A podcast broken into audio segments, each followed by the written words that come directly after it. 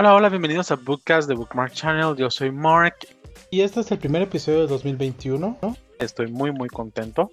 Eh, la verdad que sé que he estado desaparecido durante todo enero en este podcast, pero recuerda que siempre estoy activo en mis redes sociales. Estoy en Instagram, Facebook, Twitter, Snapchat em, y otras redes sociales como eh, Mark Q Álvarez, que son mis redes sociales. Pero eh, aquí estamos otra vez. Así que bienvenidos a este nuevo episodio. Y muy bien, en este primer episodio vamos a hablar sobre el reto Bookmark 20, que era el reto lector del año pasado, donde teníamos como meta leer por lo menos un libro al mes. Así que eh, no leí los 12 libros, pero eh, al final leí 20 durante el año y la idea de esto era motivarlos a ustedes a que pudieran leer un libro al mes con diferente temática. Así que vamos a comenzar.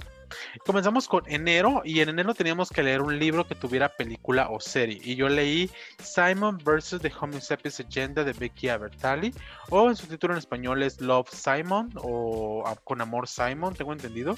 Este libro tiene una película de hecho y trata de un chico el cual está, él es gay y tiene este secreto, no le ha dicho a nadie sobre su orientación sexual y tiene mucho miedo que la gente se entere, ya sea a sus amigos porque lo rechacen o al parecer tiene miedo de que su familia se entere porque hagan esto algo muy grande. Y lo voy a hacer totalmente honesto, desde ese comienzo tuve problemas con el libro porque me parece un poquito ridículo que una persona o un chico no quiera salir del closet porque su familia lo haga como algo muy importante comprendería totalmente que no quiera salir del closet porque su familia se molestaría o se enojaría.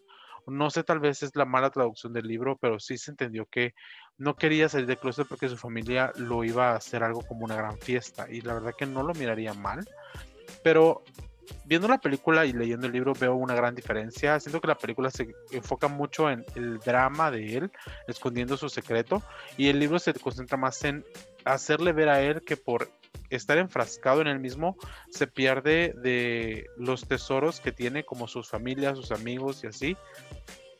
Entonces él dice, bueno, yo estoy sufriendo por ese secreto que tengo, que pues soy gay, pero por estar sufriendo él solo, encerrado en ese, por ese secreto, él pierde este, el enfoque y se está perdiendo el disfruto, el disfrute, ¿verdad? Que tiene con su familia, con sus amigos y así. Entonces siento que lo, el enfoque de la película con el libro son muy diferentes, pero me gustaron ambos, los disfruté, me gustó mucho leer el libro, de hecho me gusta más el libro que la película, para ser totalmente honesto. Así que ese era el tema para el mes de enero. Para febrero, por supuesto, al mes del amor y la amistad, teníamos que leer un libro, una novela de amor. Y yo leí París para uno de Jojo Moyes. Este libro yo estaba muy emocionado por leerlo porque son historias cortas de la escritora y en una de las historias está un pequeño, digamos, eh, una historia de una de unos personajes que ya tienen otro libro que se llama La chica que dejaste atrás. Entonces yo estaba muy emocionado por encontrar este relato, pero me disfruté todo el libro. La verdad que nos enseña diferentes tipos de amor. Eh, la historia principal es París para uno, que trata de una chica que de hecho ella eh, tiene planes de ir a París con su novio. Tengo entendido que ella es británica. Entonces eh, la idea es viajar de em, Reino Unido a París y pasar ahí pues un fin de semana con su novio.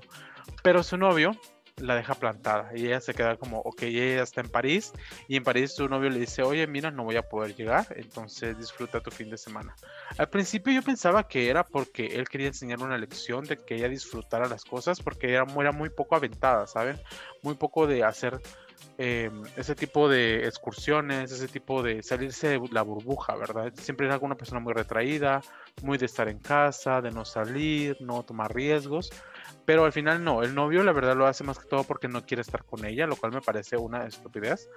Pero me gusta mucho cómo se desarrolla la historia porque entonces se sabe que como va a estar sola en París, entonces ella aprovecha el tiempo para disfrutar París y conocer a un chico que... Eh, de cual se enamora después.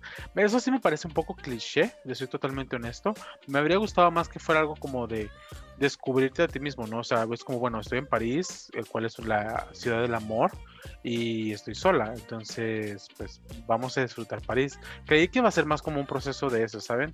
De ella descubriendo cómo puede disfrutar su soledad y al final tuvieron que meter a un personaje el cual se enamora de ella y ella se enamora de él y algo muy cliché, pero la verdad que el libro en, en general me lo disfruté bastante, sobre todo esta esta, este relato y también el que les comentaba, ¿verdad?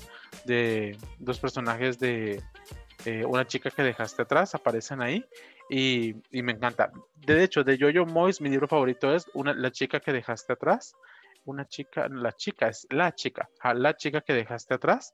Eh, les recomiendo bastante ese libro, es de mis favoritos. De hecho, está en segundo lugar. En primer lugar está Orgullo y Prejuicio y luego está La chica que dejaste atrás y me encanta. De verdad que le recomiendo leer a Jojo Moyes. Muy bien, en el mes de marzo tendríamos, teníamos que leer un libro escrito por una mujer. Y esto fue muy interesante. Yo leí el libro Tocar a Diana de Ana Cristina Rossi. Y la verdad que lo leí porque en ese tiempo el libro estaba saliendo, se dio la presentación y todo. Entonces decidí comprar, bueno, no, lo compré, la verdad que lo pedí, lo, pedí prestado, me lo prestaron para poder leerlo y me encantó. Me pareció muy interesante y trata sobre Diana, la cual es una señora ya, es una mujer preparada, estudiada, la cual trabaja, tengo, yo tuve, como entendido que hace como excursiones eh, científicas, pero ella tiene este problema que cuando está viajando, eh, tiene ese deseo de que sus compañeros de trabajo tengan relaciones con ella y tiene ganas no solamente como de con uno, sino que todos ellos la agarren y, tener relaciones con ellos. Entonces eh, todo empieza en un psicólogo en el cual él está contando esto y le dice es que cuando estoy con ellos yo tengo este deseo inmenso de que me agarren y, me, me hagan el amor, ¿no? Por decirlo en palabras delicadas, porque la verdad que no utiliza ese vocabulario. Entonces, desde el principio nos quedamos como, ok, pero ¿por qué? O sea, la verdad que yo tomé mucho la posición del doctor que la está tratando. O sea, ok, comprendo que tenga ese sentimiento, pero ¿por qué? ¿De dónde viene ese sentimiento? O sea, ¿hay algo psicológico ahí? el cual necesitamos obtener la respuesta. Y ella comienza a contar su historia desde que es muy joven, eh, que su papá pues trabajaba en, este, en estos como eh, terrenos y todo, que conoció a un chico, tengo entendido que es primo de ella o algo así, con el cual se mete y pues al final le gusta tener relaciones sexuales y luego conoce a otra persona y la verdad que es una mujer muy experimentada, pero em, uno dice, ok, es comprensible totalmente eso de experimentar en la juventud, pero tuvo que haber un suceso el cual despertara todo eso, ¿saben? Al final ella cuenta que estuvo con hombres, con mujeres, con jóvenes, con, con, viejos, con, de todo, ¿saben? Y es como, ok, comprendo totalmente eso, pero hay algo. Y siendo totalmente honesto, el último capítulo es sorprendente porque nos da la razón del por qué ella tiene este deseo. Y al desbloquear este recuerdo, todo tiene sentido. Y la verdad, aún yo como lector, como les digo, yo siento que tomé la posición del doctor, del psicólogo, porque era como, ah, ok, escuchando todo lo que ella decía, pero ¿por qué? O sea, ¿por qué tiene ese sentimiento? ¿Por qué tiene ese deseo tan desenfrenado y enfermizo hacia tener relaciones sexuales? Entonces en el último capítulo explica el por qué y uno se queda como, claro, tiene razón. O sea, la verdad es que tiene mucha razón. Entonces sí, la verdad que me gustó bastante. Yo le doy 5 de 5. Me gustó mucho el libro. Me pareció muy bueno. Y la verdad que me pareció interesante que porque sí, ese libro, créanme que yo cuando estuve trabajando en Sofos, yo vi que se estaba vendiendo bastante y me pareció interesante después de que lo leí, ver que en Guatemala, que todavía somos una sociedad muy cerrada y con muchos tabúes, ese tipo de libros se venda. Pero me parece genial, ¿eh? me pareció muy, muy bueno el libro. Y muy bien, ahora vamos a continuar con abril. Teníamos que leer un cómic o novela gráfica y yo decidí seguir el consejo de Marina, de Marina Channel, para poder leer The Prince and the Dressmaker de Jen Wang, que sería como el príncipe y la costurera o la modista de Jen Wang. Este de hecho es una novela gráfica que trata de un príncipe el cual contrata a una modista para que le confeccione ropa, pero no cualquier ropa, vestidos. Vestidos los cuales por supuesto no estaría bien visto que el príncipe del reino se esté vistiendo con vestidos y salga por las noches con vestida como mujer. Entonces me pareció muy interesante que la verdad abordaran este tema de este como en una novela gráfica, me pareció muy interesante porque no toca en ningún momento la la orientación sexual del príncipe. En ningún momento se pone en duda si es gay o algo, porque, bueno, al final, pues eh, demuestra que es heterosexual. Y no es que tenga que demostrarlo, sino que nos damos cuenta que es heterosexual, pero él únicamente tiene este gusto por vestir de chica, por utilizar accesorios de mujer, vestidos, corsés y ese tipo de cosas. Es muy chistoso también la historia, la verdad, cómo se desarrollan las cosas, cómo es que él busca la manera de mantener escondido este fetiche, digámoslo así, que él tiene eh, y cómo su eh, costurera o su modista eh, se esfuerza por ayudarle y ver que nadie se entere de su secreto. Al final, pues obviamente la historia se enteran todos y es muy interesante también cómo da de giro todo esto y cómo es que al final sus papás pues lo terminan apoyando. Pero les juro que los gráficos están muy bonitos, muy bien hechos. Me pareció interesante leer esto. Es la primera vez que leo una novela gráfica. Y la verdad que es muy interesante, es un formato muy diferente a las novelas convencionales, porque sí eh, es extraño no leer la descripción, sino que tener que verla y fijarse en los detalles para poder tomar una narración de los dibujos que dibujos, diseños que uno está viendo. Así que a mí me gustó bastante, me encantó de verdad el libro. Eh, no me arrepiento de haberlo leído. Este libro yo he visto que lo había recomendado Marina, así que vamos a leerlo y me gustó mucho, de verdad que sí. Luego estamos en mayo con libro de historias cortas y para esto tuve el honor de leer el libro Tinta Lunar, que es de la editorial Círculo Rojo del quinto certamen literario que ellos hacen. Todos los meses, o bueno, mejor dicho, perdón, todos los años, ellos hacen un certamen literario en el cual escritores envían ¿verdad? Sus historias cortas para esta competencia. Sin embargo, a pesar de que solamente gana un relato, los demás relatos son publicados en este libro para que la gente los pueda leer. Yo tuve el gusto y el honor que Pablo Lemus Valencia, un escritor guatemalteco y autor del libro Revolver, que es un libro que me gusta mucho, me regalara el libro. Entonces, eh, yo dije, bueno, son historias cortas, voy a leerlo. Me gustó mucho, la verdad, su relato. Son todos con base en la luna. O sea, en, todos los relatos la luna tiene que tener algún tipo de protagonismo en el relato. Y fue muy bonito, fue muy interesante. Son varios relatos, le soy totalmente honesto. Pero me gustó. La verdad que es una lectura muy ligera y como no tiene un orden específico de leerlo, uno puede leerlo como quiera. Entonces es la verdad un, tipo de libro que, que me gusta mucho para poder como desestresarse o para salir de un bloqueo lector. Y bueno, ya en junio teníamos que leer un libro con más de 500 páginas y para eso leí el libro de La mujer en la ventana de AJ Finn. Este es un thriller psicológico y la verdad me gustó bastante. La verdad que leí este libro porque la película se suponía que iba a salir el año pasado, pero por toda esta situación de la pandemia, eh, ya, no, ya no salió la película, ya no supe nada, la verdad ya no escuchaba nada de la película, pero se, ve por el tráiler que va a estar muy, muy buena.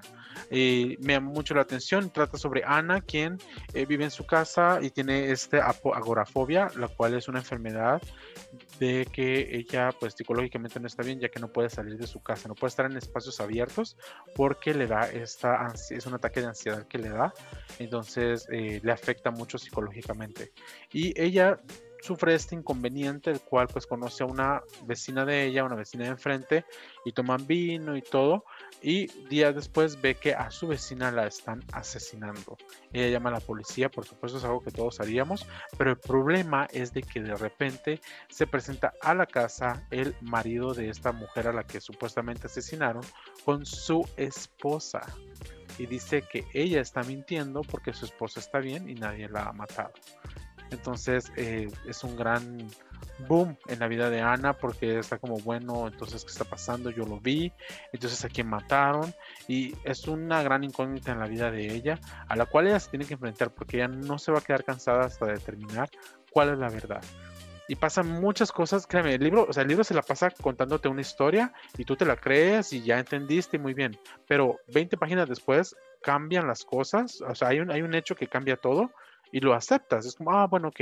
Otros tres capítulos, cuatro capítulos, pasas creyendo esa teoría de lo que está pasando y vuelve a pasar otra cosa. Entonces, a cada rato, ya al final del libro te quedas como, no sé qué creer que es cierto, no sé qué creer que es un sueño, no sé qué creer que es verdad, que es mentira. Y al final, pues, no, no, no, no te esperas el final. Es, es, algo demasiado chocante. Nunca había leído un libro así, lo soy totalmente honesto, de thriller psicológico. Pero este libro me dejó pasmado, me gustó bastante y créanme que estoy muy emocionado por ver la película, espero en verdad que salga porque se ve que va a estar buenísima. Muy bien, en julio teníamos que leer un libro basado en una historia real y bueno, yo leí el método Bullet Journal de Ryder Carroll o Riddle Carroll. El método Bullet Journal es este método en el cual tú agarras un cuaderno y eh, pones a escribir lo que vas a hacer durante el mes, tus metas, eh, organizas tu vida prácticamente y eh, te sirve como una terapia contra la ansiedad y el estrés, porque es, la idea es como descargar tu cerebro en el papel y tener un momento lejos de la tecnología para ti mismo, para ti, tus metas y lo que tienes que hacer. Entonces esto la verdad lo tomo en cuenta como una historia real porque nos cuenta el autor cómo fue que él empezó a crear este método Bullet Journal al ver que ningún otro método o tener agenda le estaba funcionando para poder organizar su vida. Y me gustó mucho. Yo de hecho me gusta mucho el método Bullet Journal, no lo hago mucho o muy seguido por lo mismo que la verdad que no, no soy una persona como muy organizada, pero no, no quedaría de más aprender. Muy bien, luego eh, de eso tenemos agosto con inicio de una saga. Para eso leí Trono de Cristal de Sarah J. Maas. Les voy a ser totalmente honesto, me decepcionó un poquito este libro. Yo sé que muchos me van a querer colgar después de lo que estoy diciendo, pero es que yo me esperaba como más acción diciendo que el libro es muy lento, ¿saben? Eh, no, al final no, no, conecté mucho con los, con los personajes y de hecho me dijeron que lo bueno, bueno se pone como hasta el tercer libro, pero yo soy de la opinión que si la saga desde el comienzo no te llama la atención, no, no, no vas a conectar con eso.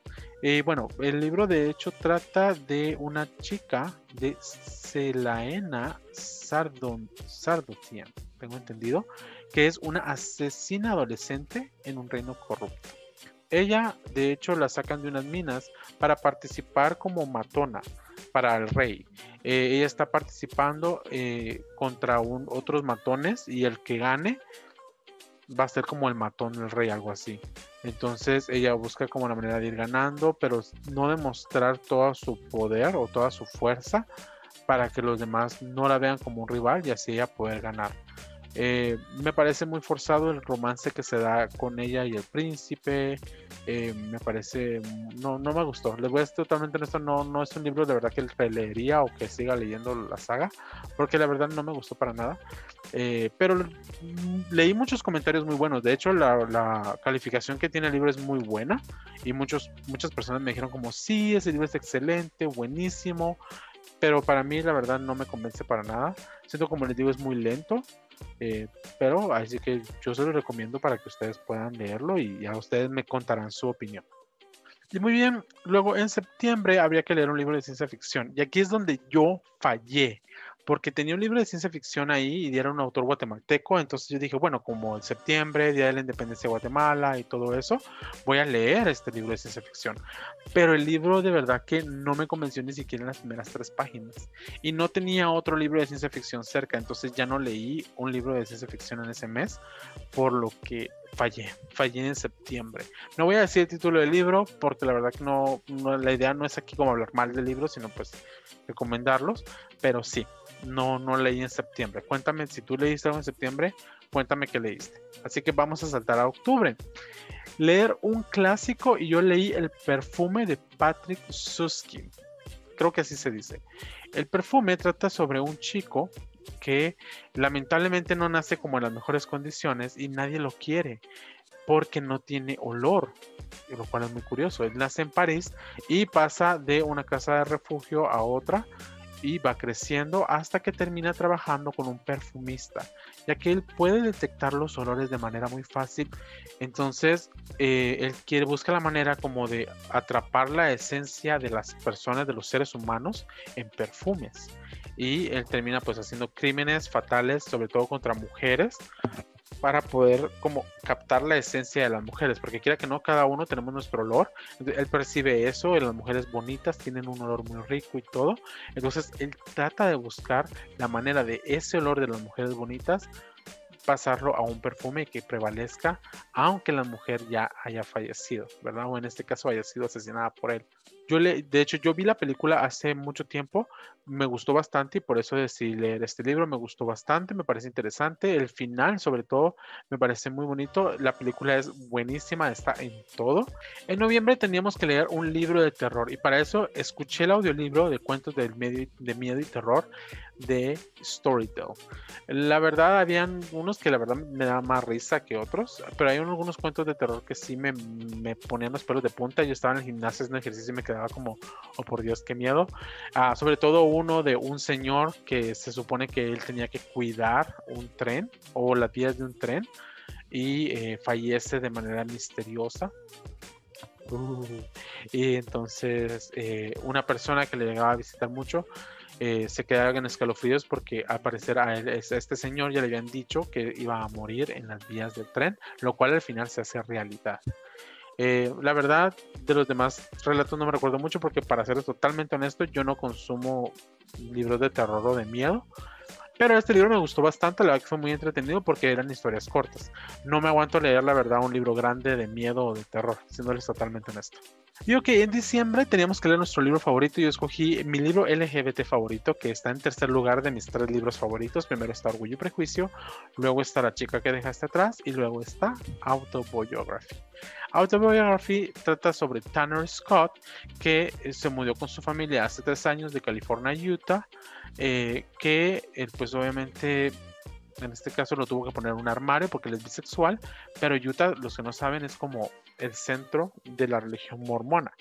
Entonces, por supuesto, el bisexual y pues en un lugar en el cual pues no se acepta a la gente LGBT y se le condena, su mamá no quiere que él sufra, entonces le pide que por favor sea discreto que no tiene que salir a su lado, digámoslo entre comillas, bisexual para nada. O sea, está terminantemente prohibido enamorarse de hombres, ¿verdad? De compañeros de clase varones, porque no quiere que él sufra las discriminaciones que ella vio, ¿verdad? Que la mamá de Tanner, que su hermana, ¿verdad? La tía de Tanner sufrió cuando eran jóvenes. Así que él, bueno, dice, no, no hay ningún problema, pero luego eh, él se anota una clase de escritura y conoce a Sebastián el cual es no solamente mormón, no solamente guapo, no solamente heterosexual, sino que es hijo de uno de los obispos. Eh, para, como en contexto, el obispo es como un pastor, digámoslo así, en la, iglesia evangélica. Entonces, sí, por supuesto, no es cualquier mormón, es un problema para, para Tanner, pero él da rienda suelta a este sentimiento y descubre que Sebastián es homosexual y que quiere estar con él. Así que ambos tendrán que descubrir sentimientos, ambos tendrán que luchar por lo que sienten y por lo que ellos consideran correcto, a pesar de las críticas, rechazos y homofobia de la iglesia mormona. Y me gusta mucho. Este libro, de hecho, me lo recomendaron ya hace mucho tiempo porque pues yo vengo de la iglesia mormona, era partícipe, digo, era porque ya me salí, escapé de todo eso. Y me llamó la atención mucho el libro, por supuesto lo leí y me gustó bastante. De verdad que sí, está muy bien detallado. Se nota que Cristina y Lauren, porque son dos, dos autoras, eh, conocen muy bien a la iglesia mormona. Entonces sí me pareció muy bien detallado. Hay momentos de alegría, hay momentos de amor, como también hay momentos de ignorancia, diría yo, y también de humillaciones hacia alguno de nuestros personajes. De verdad que sí. Así que yo les recomiendo bastante este libro. Este libro, de hecho, yo tuve que mandar a traerlo por Amazon. Fue el primer libro que mandé a comprar por Amazon y me gustó muchísimo. De verdad que sí, es de mis libros favoritos. Y bueno, chicos, esos fueron los 11 libros, que tendrían que ser 12, pero son 11. Son los 11 libros que leí del reto Bookmark 20 el año pasado. Si tú participaste en este reto, déjamelo saber. Eh, cuéntame qué libros leíste durante esos 12 meses del 2020 que fueron tan mal agradecidos con nosotros y nos trataron mal. Pero cuéntame un poquito, ¿qué fue lo que leíste? ¿Ya leíste algún libro del que te he comentado? ¿Qué vas a leer este año? Este año no tendremos reto lector, pero sí tendremos varias lecturas conjuntas. Ahorita estamos leyendo Don Quijote de la Mancha. Lo estamos leyendo muy despacio para que todos podamos disfrutar la lectura.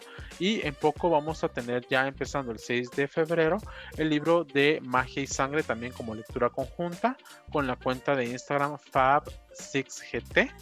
Eh, ¿verdad? El libro fue escrito por Marina Santa Cruz y Luis E. Morales Soto. Este es más que todo eh, fantasía. Así que si ustedes quieren participar, también pueden participar. De igual manera, como saben, en mis redes sociales, Mark Q Álvarez, voy a dar información sobre todas estas actividades. Eh, de igual manera les comento, ya están dos videos en mi canal de YouTube. Eh, todo esto lo pueden ver en el perfil de Instagram o en el perfil de la red social que prefieran. Ahí están los enlaces para que puedan ver también mi canal de YouTube. Ahí más que todo estoy hablando sobre idiomas y progreso académico. Entonces vamos a dividir, a dividir el contenido que estábamos manejando aquí en el podcast. El podcast va a ser exclusivamente literario ¿verdad? Vamos a traer autores y vamos a hablar sobre libros, recomendaciones, etcétera, y también un poquito sobre teoría literaria. Y en el canal de YouTube va a ser para todo lo demás, para hablar sobre carreras universitarias, para hablar sobre aprender idiomas, eh, para hablar también sobre Guatemala y otros temas de mi interés. Así que espero que les guste ambos materiales, espero que sí. Los días sábados tenemos video en mi canal de YouTube y los domingos tenemos podcast. Así que espero que les haya gustado. Muchas gracias por escuchar Bookcast. Espero que puedan compartir este episodio y nos escuchamos la próxima semana, que de hecho es esta semana, este domingo. Espero que tengan excelente inicio de semana y buenas lecturas.